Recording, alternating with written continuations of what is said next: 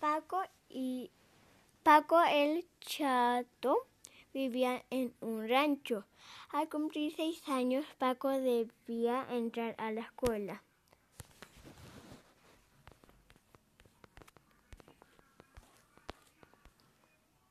Para eso su papá lo llevó a la ciudad donde vivía su abuelita.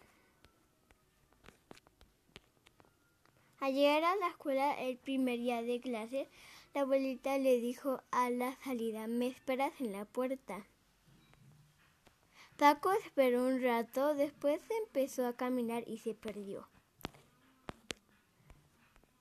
Paco se asustó y empezó a llorar. Un policía le preguntó su nombre, su apellido y su dirección.